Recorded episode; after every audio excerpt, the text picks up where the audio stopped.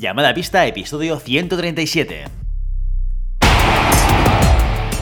Hola, muy buenas y bienvenidos y bienvenidas a Llamada Pista, el programa, el podcast en el que hablamos de ese desconocido deporte que es la esgrima. Este podcast está pensado por y para ese extraño la parque especial colectivo de seres humanos que decidimos no dedicarnos ni al fútbol, ni al baloncesto, ni al tenis, ni a ningún otro deporte conocido y que por el contrario preferimos en pleno siglo XXI hacer la espada y enchufarnos a la pista. Hoy estamos aquí un viernes más, una semana más. Maribel Matei, buenos días. Buenos días, Willy. Y Santiago Godoy, buenos días, Santiago Godoy. Buenos días, Willy, ¿qué tal? ¿Cómo estás? Muy bien, bueno, no tan bien como tú, que sé que has aprovechado el puente para irte por ahí con la familia, disfrutar de- del, del entorno natural, de las fiestas y de todo lo demás. ¿Qué nos tienes que contar, Godoy? No, no, yo genial. Yo siempre estoy bien, Willy. Yo siempre estoy bien, esté donde esté. Este no- nos hemos ido el puente al sur de Francia a pasar un poquito de frío y ya está, no sin más. Qué perro. Ya está. Claro, ahora, ahora viene llorando. Ay, es que hoy eh, no me venía bien, no sé Tal qué. cual. Pero luego te has ido al puente de, Sí, de Fiestugi por ahí, de verdad. Claro, Sí, sí, claro, sí. ¿por qué te crees que el niño está enfermo? El niño no está- enfermo por ir a la guardería, como nos pasa al resto de mortales. Lo que pasa es que Santiago Godoy se marcha por ahí al sur de Francia, Claro. a la nieve, con los ¿Qué niños. nieve, y tío? claro, ¿Qué pasa nieve? lo que pasa. Ya no, no hemos visto nieve por no, en ningún lado, tío. Ah, ¿no? No. ¿Y qué has ido a hacer al sur de Francia? ¿A pasearte? Hemos ido, eh, sí, a Carcassonne, a ver el- la ciudad antigua, este, el castillo. Es muy chula. Y, y hay un pueblecito muy pequeño de costa que se llama Barcares, que tienen como un mega, un mega- una mega feria de Navidad.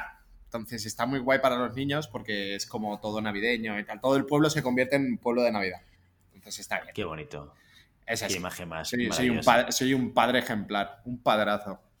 Madre mía, ¿en qué, momento, ¿en qué momento las vacaciones pasan a ser vacaciones familiares? O sea, es algo que yo no quiero vivir. Bueno, Pues cuando tienes familia, es, es lo que suele pasar cuando tienes niños. Pero, pero cuando son pequeños no se enteran, ¿no? O sea, puedes ir donde quieras, que tampoco se van a acordar. ¿Cómo, cómo, Bueno, cómo, El, cómo, el- cómo? el que, el que te enteras, el que te enteras eres tú, que los llevas. No te preocupes que alguien se Sí, entera sí. seguro. Claro, yo hablo como niña que no se acuerda. Ah, exacto, exacto. Mate, ya, ya, ya, ya te has fijado que la gente que tiene dinero, cuando llegan a un puente, pues se van al sur de Francia a gastar los petrodólares que ganan en el, en el club de esgrima. Pero tú, Mate, cuéntanos cómo has pasado el puente. Pues tuve competición el domingo, así que no he tenido puente. O sea, yo me quería Bien. ir de viaje, pero mm, la Federación Española dijo, bueno, pues el mm, TNR infantil el domingo 5. Así que nada, y abrí el martes la sala. O sea, yo he sido esgrima, no he parado. Muy bien, como tiene que ser. O sea, trabajando. Una trabajadora, una currante, una obrera. Personas que levantan este país, no como tú, Godoy. Es así. Yo, yo, yo sé dónde estoy. Yo ya sé dónde está mi, mi dónde estoy ubicado. Yo, yo sé quién está arriba y quién está abajo. Ah. Tú ganas el dinero aquí, pero te lo vas a gastar a Francia. Eh, Eh, Muy bien, ¿eh? Yo soy- esto- Tengo alma de youtuber. Exacto. Tengo alma de youtuber, pero en vez de irme a Andorra me voy a Francia, que bueno, no tengo tanta pasta como un youtuber. Casi, casi, casi, casi. Bueno, pues eh, puentes y puente no da igual. Llamada a pista no falla nunca, ¿eh? Y Willy, ¿tú qué has hecho? Tú que también manejas. Willy se ha comprado una isla. Willy se ha comprado otra isla. No, pero ya, ya sabéis, Mario, ya sabes que todo esto de que Willy vive en una mansión, que tiene dinero, es todo mentira. Es todo un engaño de Santiago Godoy. ¿Qué dices, hacerme loco? No parecer ¿eh? Bruce Wayne. Pero que no, yo soy, yo soy un obrero trabajador simple y llano. ¿eh? Lo que pasa es que a Godoy le gusta ensalzarme, ¿eh? pero, y yo me dejo. Yo también me dejo, ¿eh? O sea, tampoco es que le, le plante mucha cara. Claro. Pero nada, nada, yo soy un currante. Yo me he pasado de puente en casa con los niños, ahorrando dinero, porque es tiempo de crisis. Llega la pandemia otra vez. Hay que, hay que, es, es- es tiempo, es tiempo de guardar, es tiempo de guardar. Willy, Willy es como esos millonetis. eh, Es de esos millonetis que gana, gana dinero con las crisis. Está, hasta ese punto está. Claro. Además, es que yo también, eso me hace mucha gracia. ¿Tú crees que Messi necesita irse de vacaciones? Pero si su casa ya, o sea, con su, su casa son mis vacaciones. Bueno, no, las mías. La de mi- las mías con mucho dinero. O sea, Willy, no me engañas a nadie. Exacto, exacto, sí, sí, sí. Es verdad, yo vivo siempre de vacaciones. Solo trabajo cuando me conecto a llamada a pista. Es Claro. el único momento de curre que tengo. Todo lo demás es ocio y diversión, ya lo sabéis. Sí, sí, lo sé. Ya, ya te lo puedo decir yo que sí. Pero por, por eso, como soy el único que trabaja, que es, que, es el, que es el trabajo de verdad, soy el único que sale retribuido de este proyecto. Vosotros es socio. Entonces, pues, es lo que hay. Claro. Qué bonito, qué bonito. Qué bonito, ¿verdad? Ricardo Alveras, escucha esto porque no nos está llegando a nosotros. Por si pensabas que nos estaba llegando algo, que no, o sea, tu patrocinio es de Willy. Exacto, eso que vamos a decir a partir de ahora. Como cada semana, mira, esto, esto lo voy a hilar así, como cada semana tenemos patrocinador, que son los NEPs, ya lo sabéis, los NEPs, Ricardo Alveras, que patrocina no este programa llamada Pista, como, como dice Maribel Matei, vamos a poner unas noticias de última hora, pim, pim, pim, pim, pim, pim, pim, los patrocinios de NEPs no van para llamada Pista, van para un miembro de llamada Pista, para Willy Cornet. Oh, qué bonito. Chan, chan, chan, chan. Por eso siempre soy yo el que habla de los NEPs y nunca ninguno de vosotros. Siempre, bueno, aportáis alguna, algún elemento adicional, pero aquí el que realmente cada semana y cada viernes está hablando de los NEPs y está explicando las cosas buenas que tiene el hecho de comprarlos, soy yo. ¿Sí o no? ¿Es verdad o es mentira lo que estoy diciendo? Es, verdad, yo estoy contigo. Pero luego no los llevabas en la espada. También te digo, vaya. Patrocíname a mí, Ricardo, que yo sí que los llevo. Oye, veo que solo sabe- sabéis que sacar trapos sucios, ¿eh? Antiguos, ¿eh? Sí. Este no puede ser esto, no puede ser. Bueno, oye, los NEPs, los tornillos que no te abandonan, recordadlo. Eres espadista, eres floretista y todavía tienes tornillos, lo que antiguamente en el 1954 se llamaban tornillos, pues vas muy mal. Vas muy mal, vas, vas tan mal como las espadas de Willy antiguas. Fíjate lo que te digo. Así que ya te puedes actualizar, ya puedes ponerte al día, porque esas puntas que llevan tornillos antiguos seguramente saltarán en el peor momento de una competición. Ahí te lo dijo, ahí te lo dejo, ahí te lo pongo encima de la mesa. Y tú mismo, si quieres actualizarte y modernizarte, pues tienes que ir a una web que se llama fencingfan.com.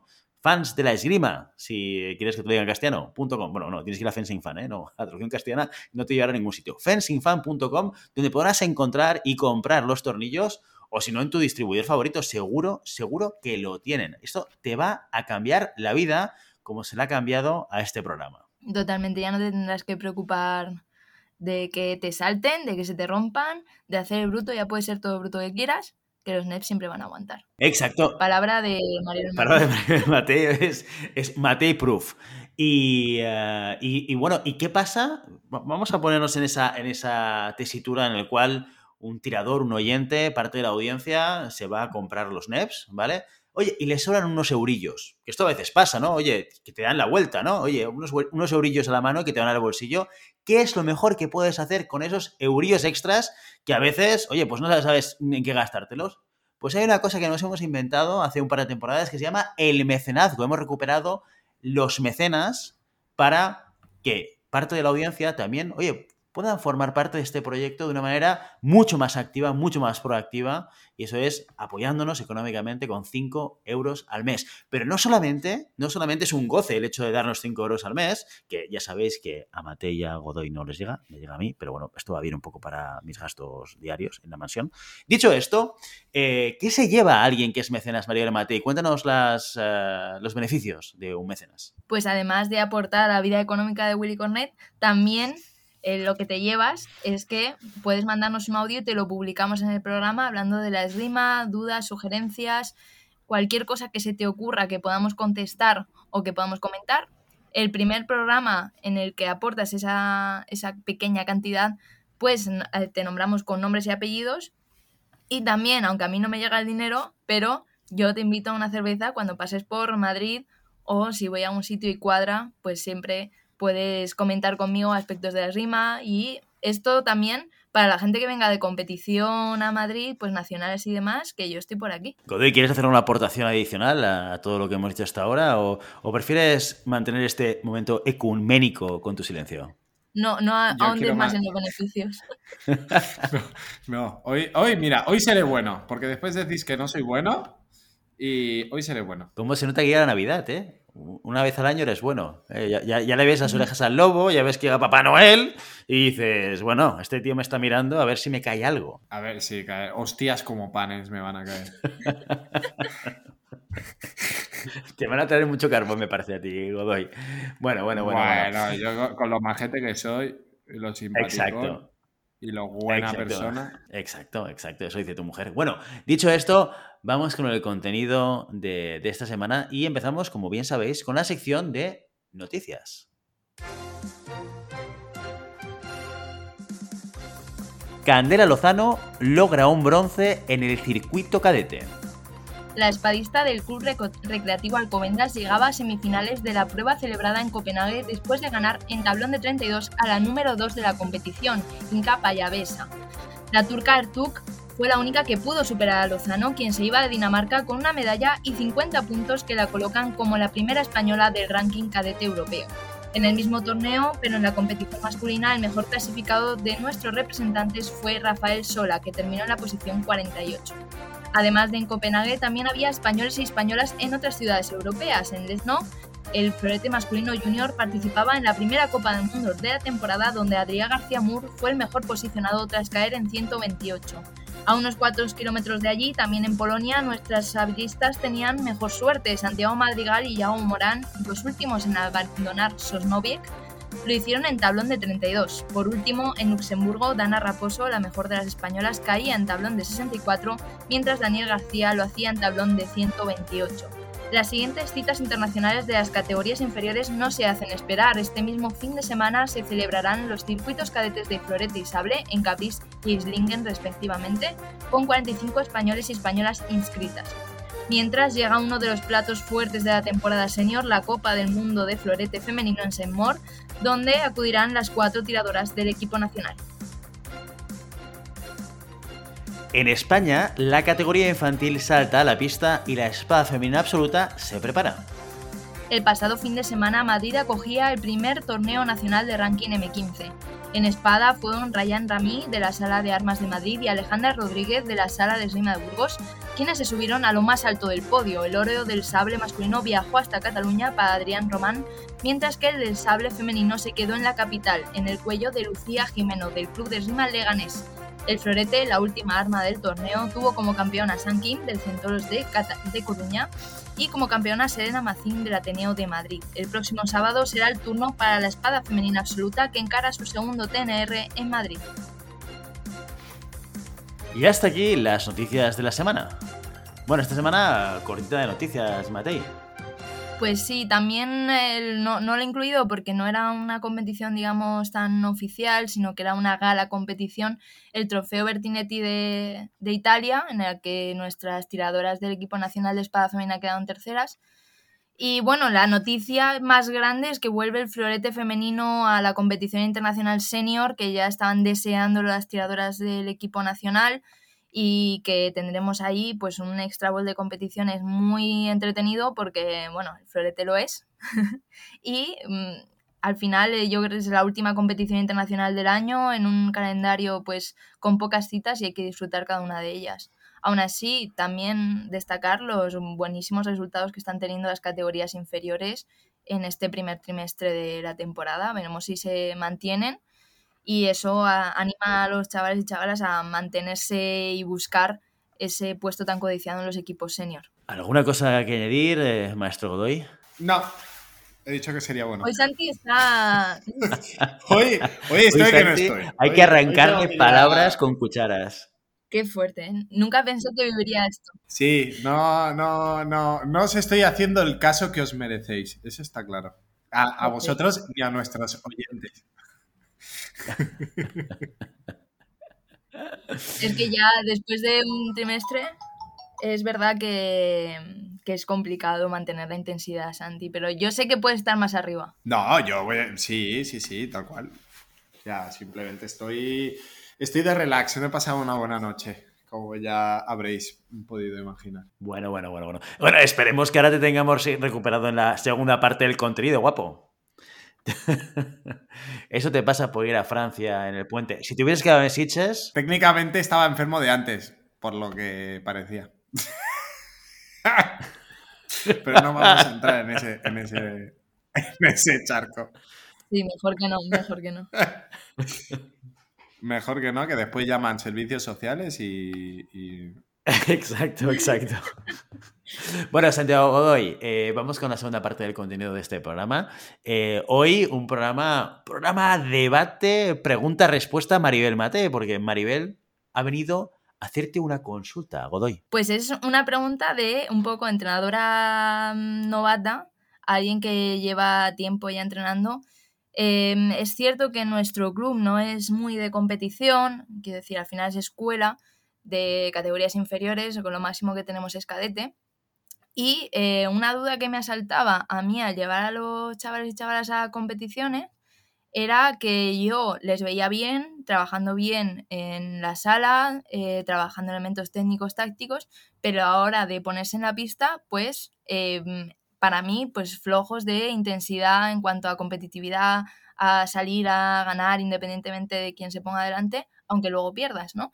Que es algo como que yo tenía, yo tengo muy interiorizado porque soy así, yo entiendo que hay gente más o menos competitiva y es algo que me gustaría trabajar y, pero no tengo la, capacidad o no encuentro la forma de trabajar que los chicos y chicas M15, tampoco estoy hablando de niños pequeñitos, pequeñitos, pues puedan ir cogiendo esas ganas de competir, ese ponerse en la pista y luchar el asalto independientemente de quién tenga enfrente porque al final es algo que no, o sea, si alguien hace lo que te decía antes, Santi, si hace a alguien mal un fondo, pues se puede trabajar, si no encuentra el momento del ataque, lo podemos trabajar, pero ¿cómo se trabaja esa competitividad, si se puede hacer, al margen de que haya personas más o menos intensas, más o menos competitivas? Bueno, primero, primero de todo, eh, gracias por la pregunta, Matei. Estoy en el Parlamento de los Diputados. ¿eh? en el Congreso. No, eh, no, hay que, primero de todo, yo siempre, visto desde el punto de vista de, club no competitivo eh, y de mi experiencia en el SAM de Barcelona, que sí que era más competitivo, hay que definir eh, las claves de la competición, ¿no? ¿Qué, hace que la competición sea lo que es? ¿no? ¿Qué características tiene? Primero de todo hay que entender que la competición es un elemento estresante, es un elemento eh, puntual que sería comparable para que lo entendiéramos a un examen. ¿no? Yo puedo ir mm, preparado para un examen súper bien, pero si en ese momento llega y me pone el papel y me bloqueo, no quiere decir que no me haya preparado bien el examen, ¿no? Simplemente que ese momento, en ese lugar, eh, pues tengo que dar cabida a, a unos elementos son, que no son propiamente de la esgrima, ¿no? Que son más bien de, personalidad o, de, de gestión emocional, ¿no? Por decirlo de una manera. Eh, ya hemos hablado de cómo gestionar emocionalmente una competición. Sí que hemos pasado muy por, encima, muy tangencialmente, el hecho de cómo preparar eh, este elemento de competición, este nerviosismo. ¿Cómo puedo eh, generar yo el ambiente de competición dentro de un entreno? Es algo complicado, es algo complicado porque eh, creo que ya lo hemos dicho muchas veces, el, nivel de estrés o el nivel de nerviosismos que yo puedo tener dentro de una competición se genera por X factores, ¿vale? Estos factores van desde que no estoy tirando en mi sala, ¿no? No estoy tirando con, con en un espacio conocido, no estoy tirando contra mis compañeros, ¿sí? Estoy tirando con gente nueva eh, que no conozco. Eh, desde han venido mis padres a verme, ¿no? Tengo, tengo personas que han venido a verme y, quiero, quiero demostrar lo que yo lo que sé hacer o quiero demostrar que puedo hacerlo bien. Hasta, por ejemplo, que, y algo que eh, no le damos importancia, pero que realmente la tiene mucho, que muchas veces la competición está fuera de mi horario de entreno.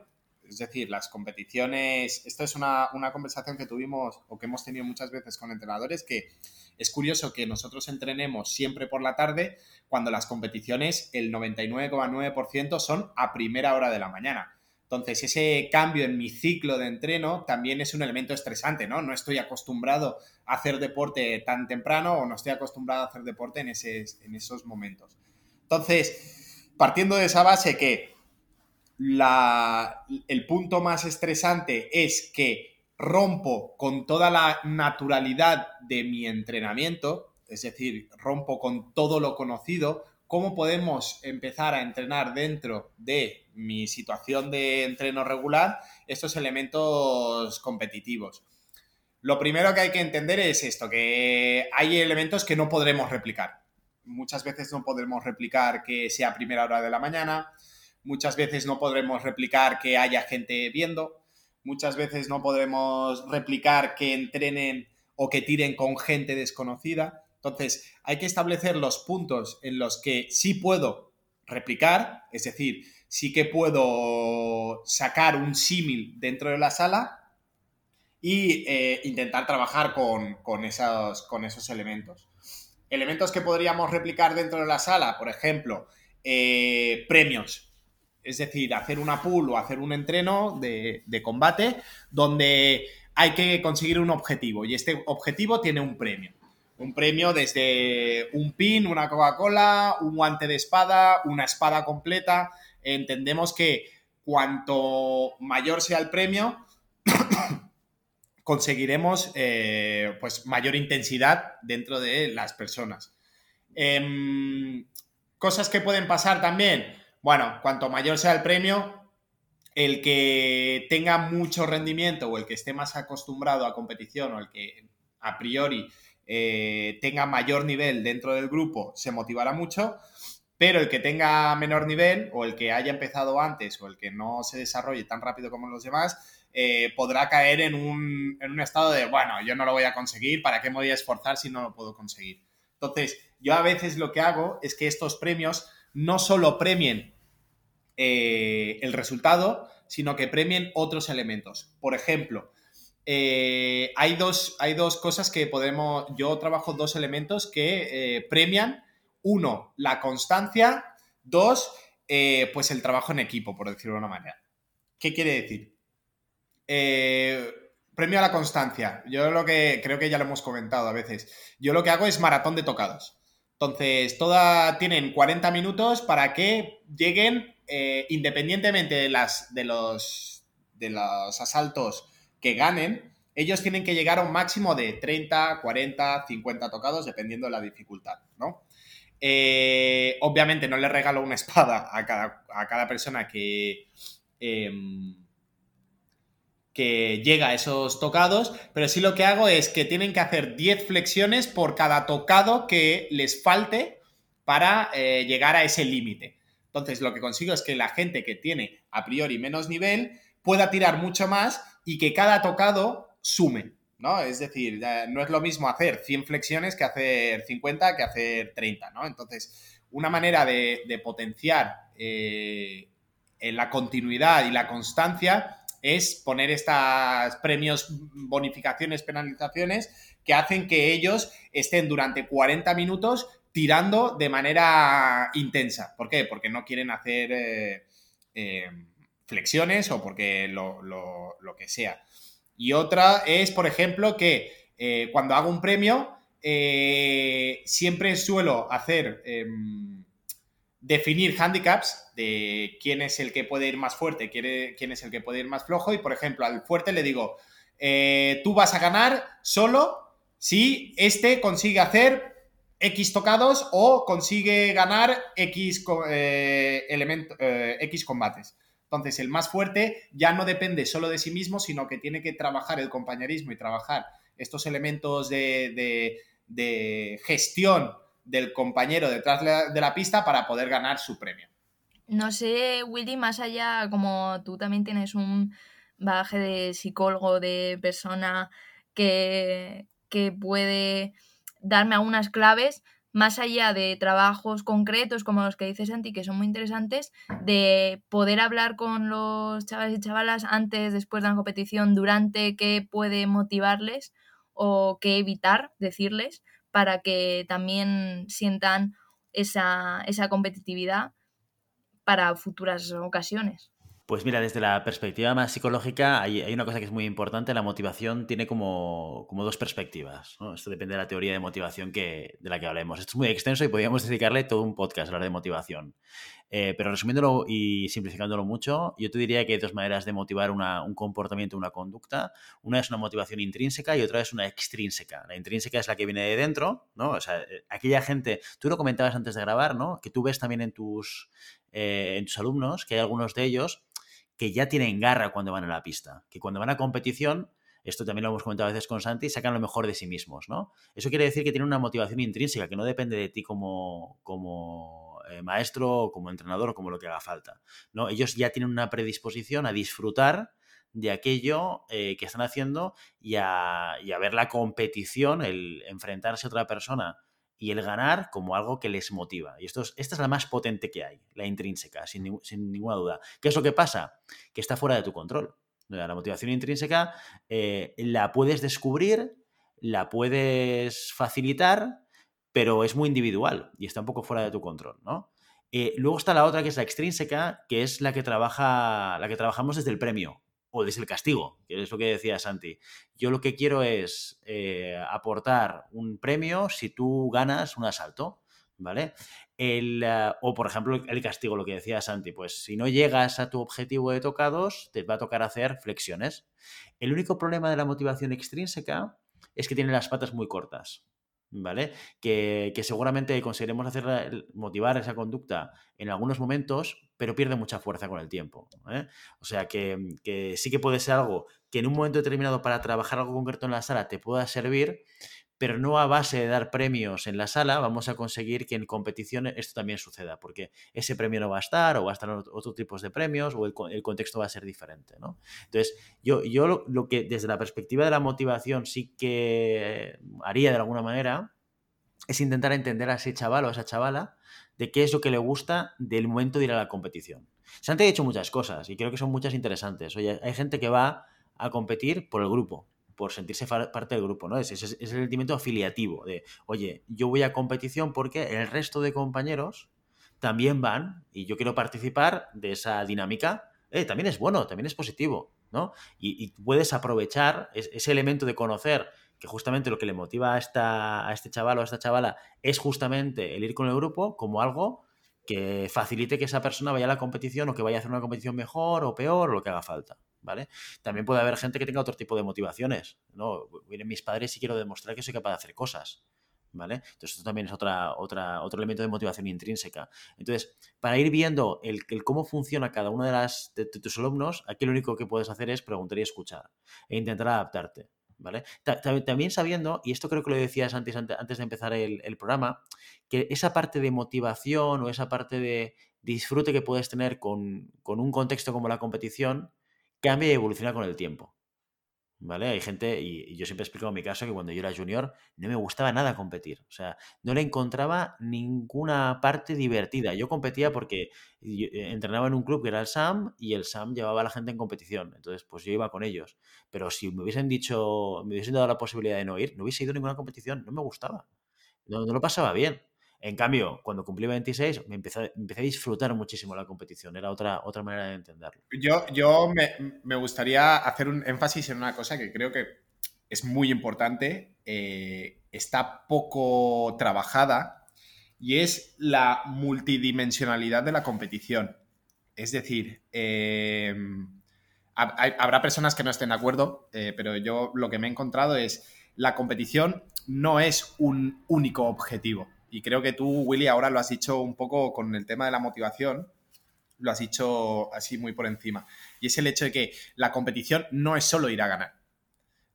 tenemos que entender que eh, hay gente que le gusta competir y le encanta competir y puede perderlo todo en la competición. Y no por eso son malos competidores. Es decir, no por eso la competición se le dará mejor o peor simplemente es que su objetivo de la competición no es ganarla.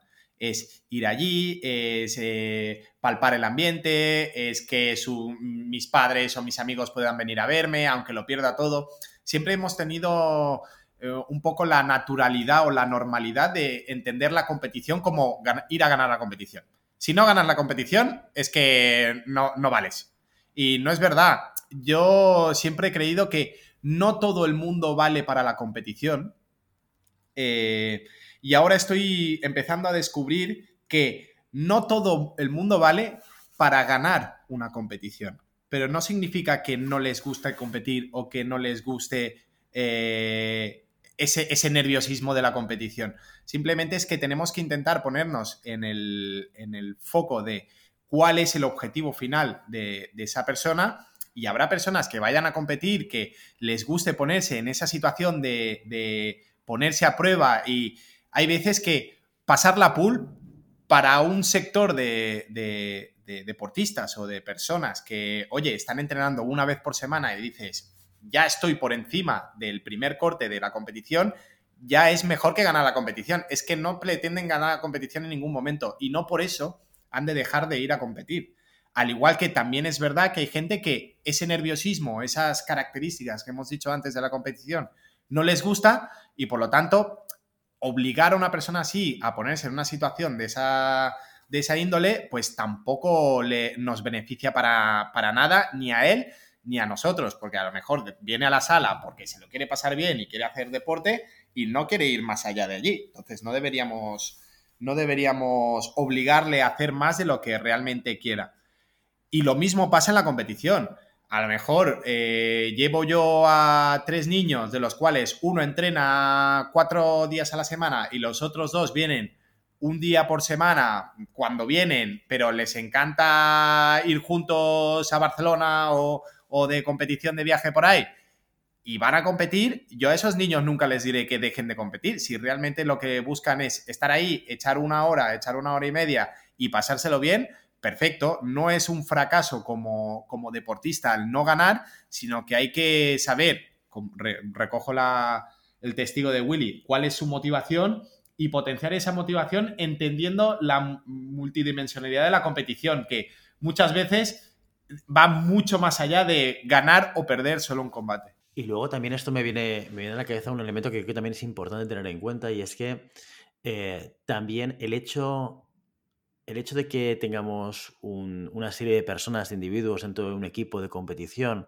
que no necesariamente les apetezca o disfruten necesariamente de ganar la competición o de buscar siempre la victoria y demás, no hace que no contribuyan al propio equipo. Esto también es un tema que hemos comentado muchas veces, pero es cierto que la esgrima es un deporte muy individual y una de las claves que hace que, un, deportista junior cadete continúe haciendo esgrima pasadas determinadas edades es porque hay un grupo, porque hay un colectivo, porque hay una serie de personas con las que han conectado y eso facilita que la gente siga enganchada al deporte. ¿no? Entonces, también tenemos que mirar a aquellas personas que quizás, pues como decía Santi, no entrenan a un altísimo nivel, a un altísimo rendimiento, o, que no son personas que necesariamente quieran buscar la victoria cuando hay una competición, pero que te pueden aportar otra serie de elementos muy importantes para que todo el colectivo siga compitiendo y que siga compitiendo altísimo nivel. O sea, en un mismo grupo puedes tener personas que estén jugando roles diferentes y que esos roles sean muy importantes. Puedes tener el rol del eh, cohesionador, ¿no? que, que sea la persona que haga que el equipo se mantenga y que quiera ir y que esté motivado y que se lo pase bien y que se divierta. No está mal, está bien y tenemos que tenerlo en cuenta como un activo dentro de ese equipo. O sea, ¿cuántos chavales y chavalas hemos conocido, sobre todo vosotros que os dedicáis a esto, que pintaban muy bien o que tiraban muy bien y, y estaban evolucionando fantástico y haciendo resultados y de repente dejan la esgrima? Muchísimos muchísimos. Y en parte, en parte es porque igual les falta este, este elemento. Entonces, tener aquellas personas que nos lo pueden dar también es un valor que tenemos que tener muy en cuenta y que tenemos que saber mimar, cuidar y mantener dentro de un equipo de competición. Mira, sobre todo em, a la hora de, entender esto, esta motivación de, que ha dicho Willy o entender este objetivo final, eh, cuando nosotros planteamos un entreno preparatorio para una, para una competición, tenemos que prepararlo pensando en el perfil de la persona que tenemos. Es decir, em, lo que yo he dicho antes, ¿sí? Es eh, un trabajo únicamente para aquellos que, eh, bueno, tengan esa intención de competición eh, vista desde el punto de vista de ganar la competición, ¿no? O hacerlo lo mejor posible. Pero también lo que hemos dicho de la maratón de tocados es un elemento competitivo porque tienen que llegar a, un objetivo sin importar tanto el, la victoria o la derrota, sino la constancia. Entonces hay que saber trabajar de manera eh, multidisciplinar, si se puede decir así, eh, todos los perfiles de competición. No solo entrenar para el que quiere ganar la competición, sino preparar también para aquellas personas que quieran ir de la mejor manera posible sin las pretensiones de poder eh, ganar o hacer medalla, ¿no? Y que se lo puedan pasar bien. Em, y aquí entra mucho, creo que el juego de rutinas. Creo que preparar a una persona para una competición no es solo intentar hacer que saque la garra o, intentar hacer ahí que, haga el máximo número de puntos, sino que llegue a la competición y no esté perdido, ¿no? Sobre todo pasa con niños pequeños eh, o, preadolescentes que se, que se, despistan, se despistan con una mosca y que tienes que ir detrás de ellos de, venga, haced esto, venga, haced lo otro, eh, te giras y ya están hablando. Entonces, todo ese este momento en el cual ellos pueden estar perdidos o, incluso se pueden llegar a aburrir, porque claro, ellos van a ir a hacer esgrima y no entienden que hay que tener una preparación previa para poder hacer la mejor esgrima, ¿no? Que ya lo hemos comentado, eh, las rutinas precompetitivas. Pues tendríamos que tener claro que esta, este trabajo de rutina debe ser imprescindible para poder eh, sacar el mejor rendimiento de cualquier tipo de perfil dentro de la competición. Entonces, creo que preparar una competición no es tanto hacer volumen de combates, no es tanto eh, sacar garra, sino el hecho de que lleguen a la competición de la mejor manera posible y que este, esta sensación de estar perdido o esta sensación de despiste o esta sensación de desconocimiento, a través de las rutinas y a través de, un poco el saber qué hacer, eh, pues les ayude a desarrollar una, una mejor competición entendemos que el miedo, el miedo es el hándicap fundamental de la competición, el miedo a lo desconocido. Eh, lo hemos dicho antes de... Eh, no estoy en mi sala, no estoy con mis, compañeros. Eh, si es mi primera competición, esto no sé prácticamente ni cómo funciona. Mm, yo te puedo explicar cómo funciona la pool, pero cuando llegas ahí, que no dicen tu nombre por megafonía, que no he, no he escuchado bien si era la pista 5, la 15 o la 25. todos estos elementos que pueden ser eh, dar miedo según qué perfil de, tiradores, pues oye, eh, tener unas pautas claras, unas pautas determinadas que lo que hacen es que ese, ese momento de miedo, ese momento de estrés, no te bloquee a la hora de hacer, eh, a la, hora de hacer la competición. Porque muchas veces no disfrutamos porque no nos viene grande, ¿no? o tenemos la sensación de que nos viene grande. Eh, yo me acuerdo muchas veces, las primeras veces que salía a competir a nivel internacional, que no había teles, no había, no había internet, no había nada, no había engar era mm, irte a, Me acuerdo una vez, que creo que fue de mis peores competiciones, porque eran Budapest, la Copa del Mundo de Budapest, éramos 350 tiradores, había tres pabellones, un mini altavoz donde empezaban a, a, cantar los nombres y no sabías en qué pabellón te tocaba. Entonces, era un momento en el que una incertidumbre y un miedo de estoy en una Copa del Mundo. Eh, solo lo decían en inglés de, de Huelva y en húngaro. Eh, claro, era como, ¿dónde estoy? Entonces, por más que te prepares, por más que estés súper a tope, por más que eh, mm, lo lleves súper bien preparado, si no sabes aquí a qué pista ir, ya empiezas cojeando.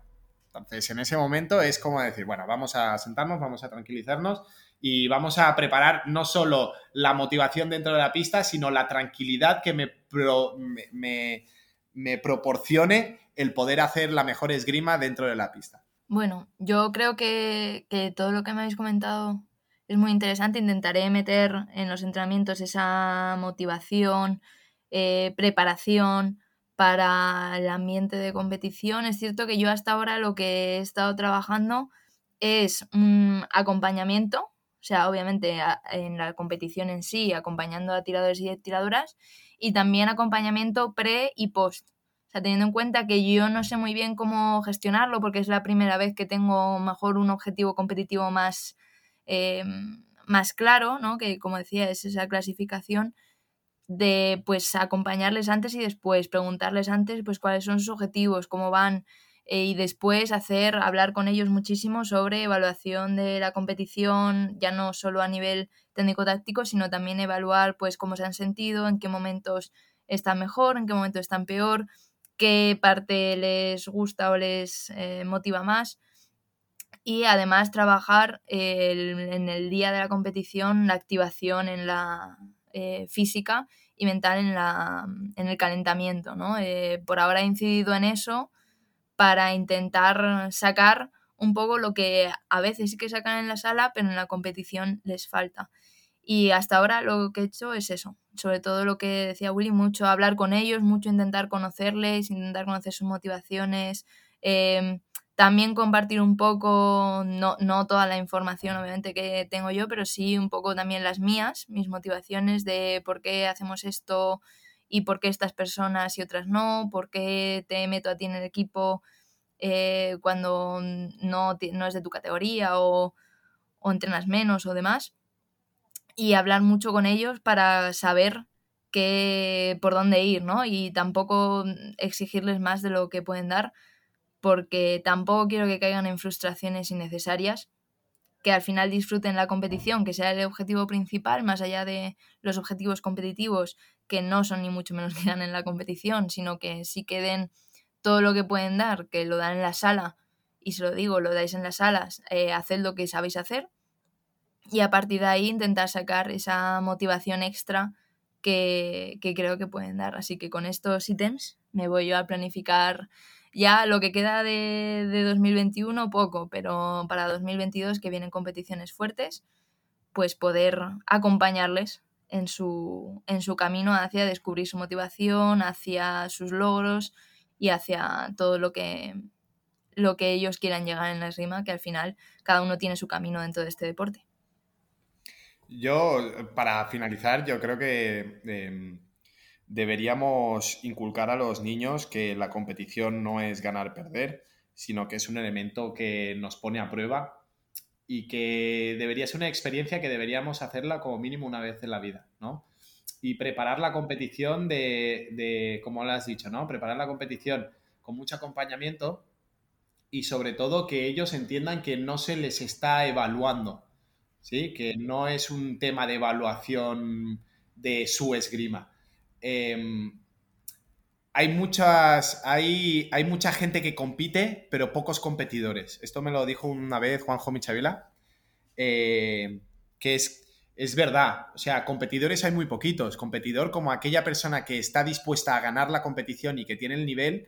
Eh, mm, es un tanto por ciento de los participantes. Después hay perfiles que compiten, es decir, perfiles que van a pasárselo bien, todos todos estos elementos que hemos ido eh, mencionando, o sea, si solo, si solo compitieran los competidores, las competiciones tendrían un tercio de la participación. Entonces, los competidores necesitan a las personas que compiten, tanto como las personas que compiten necesitan a los competidores, ¿no? Por, por, porque las personas que compiten son aquellas que van a pasárselo bien, lo que quieren es enfrentarse a alguien mucho mejor que ellos, ¿no? Que no tengan la posibilidad de hacerlo en la sala y las personas que, los competidores, perdón, son personas que necesitan de ese volumen para poder empezar a, entrenar eh, resistencia, poder eh, eh, entrenar diferentes esgrimas, diferentes situaciones que les, les permitan poder abarcar mayor número de soluciones posibles dentro de su, enfoque táctico. Entonces, no, no, no creamos que y hagamos entender a la gente que el que compite mm, quizás no es competidor de por sí, pero no por eso deja de ser una persona que compita, no por eso deja de ser una persona que deba ir a competiciones. Entonces, si vamos entendiendo esto, es como la dinámica de la sala. Hay personas que le gusta mucho tirar y hay personas que les gusta mucho el trabajo en parejas. Oye, la del trabajo en parejas necesita la que tire para tener este, esta motivación y este envión del combate y la que tira necesita el, trabajo en parejas para que le dé esta, esta, este asentamiento de la técnica y esta pausa, ¿no? O estos, estos elementos de ABC que pueda, que pueda ayudarles a trabajar. em, todos, todos vamos a lo mismo, pero con diferentes objetivos. Entonces, hacer entender que una persona que compita, entender sus necesidades y hacerle entender que no se le va a evaluar como un competidor, eh, lo valorarán y hará que compita de, mayor grado o, de mejor grado. Sí, yo, creo que aquí hemos comentado una cosa y comentabas tú, Maribel, que creo que es muy importante poner encima de la mesa y es, una cosa es el poder, que tú decías, hay gente que puede en la sala y queremos que pueda también en la, en la pista, en la competición, y otra cosa es el querer yo puedo tener un nivel eh, para poder competir mejor, pero a lo mejor no quiero competir mejor.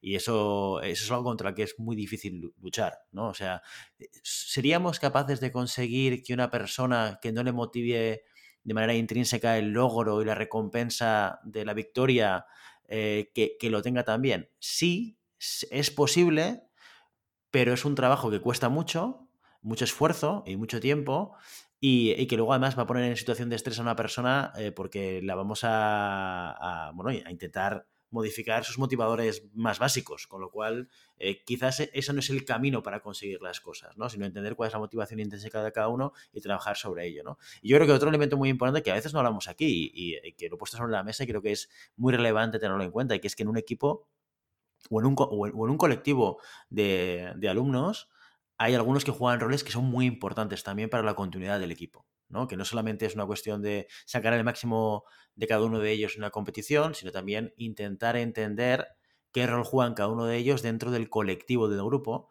porque eso es lo que puede, lo que puede hacer, lo que puede conseguir que, uno que sí que es competitivo y que, y que le gusta la competición y que le gusta ganar y que consiga resultados, pues cuando cumpla los 15 se quede, y cuando cumpla los 18 se quede, y cuando cumpla los 24 se quede, ¿no? Entonces también hay que valorar otras aportaciones de otros miembros del equipo, no necesariamente solamente medirlos por el, por el, ah, por el valor o por el éxito en una competición, ¿no? No, totalmente, que dentro, obviamente, cuando además eh, cuando trabajas con grupos y empiezas a, tener grupos más grandes, que eso me pasó a mí hace uno o dos años, yo venía de un grupo muy pequeñito, que eran dos o tres niños, y pasar a tener un grupos de 10, 15 personas, eh, empiezas a ver, pues eso, dinámicas de grupo, que hay unas que son negativas, que tienes que cortar, que tienes que mejorar, y otras que son muy positivas de gente que no te lo esperas, gente que tú ves desde fuera y dices, pues esta persona técnicamente o tácticamente es un desastre,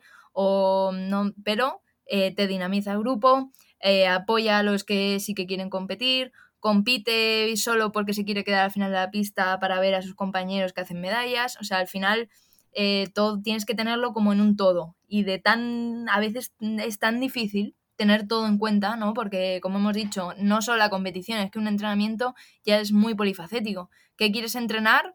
Eh, es una cosa que tú tienes en la cabeza, pero qué termina surgiendo, qué mm, problemas se te presentan, qué dinámicas tienes que potenciar, al final es súper complicado. A mí, desde que entreno y tengo yo la planificación y demás, me parece algo súper difícil de, tener en cuenta todo, de no vas, no vas a hacer que la gente que no quiera competir se sienta incómoda, eh, tampoco que los que compitan se aburran, al final es todo gestionar personas, que es algo de por sí complicado, y gestionar sobre todo personas jóvenes, pues niños, eh, chavales en plena adolescencia que tienen otros mil problemas y que además no, siempre son todo comunicativos que, te gustaría, ¿no? Entonces, este problema de la competitividad es algo que, es cierto que me asalta desde hace un tiempo y, y, todo lo que hemos comentado aquí espero que ayude también a otros entrenadores, entrenadoras, noveles o no, como yo, que, sirva para gestionar esas dinámicas de grupo tanto dentro de la competición como fuera. Pues con estas sabias palabras de Maribel Matei nos despedimos hoy. Y hasta aquí nuestro episodio de hoy. Como siempre queremos invitaros a que os pongáis en contacto con nosotros, nos deis vuestra opinión y nos digáis si queréis que hablemos de algún tema concreto o si tenéis alguna pregunta. Lo podéis hacer a través de la página web llamadapista.com barra contacto o a través de las redes sociales. Estamos en Facebook, estamos en Instagram estamos en Telegram con un grupo. Y si el contenido de este podcast te gusta, no te olvides de suscribirte, compartir este episodio en cualquier red social, darnos 5 estrellas en iTunes y comentar lo que quieras tanto en iVoox como en Spotify. Muchas gracias por todo, por tu tiempo, por tu atención y por tu interés en este maravilloso deporte que es la esgrima. Nos escuchamos la semana que viene. Hasta entonces. Adiós. Adiós, adiós.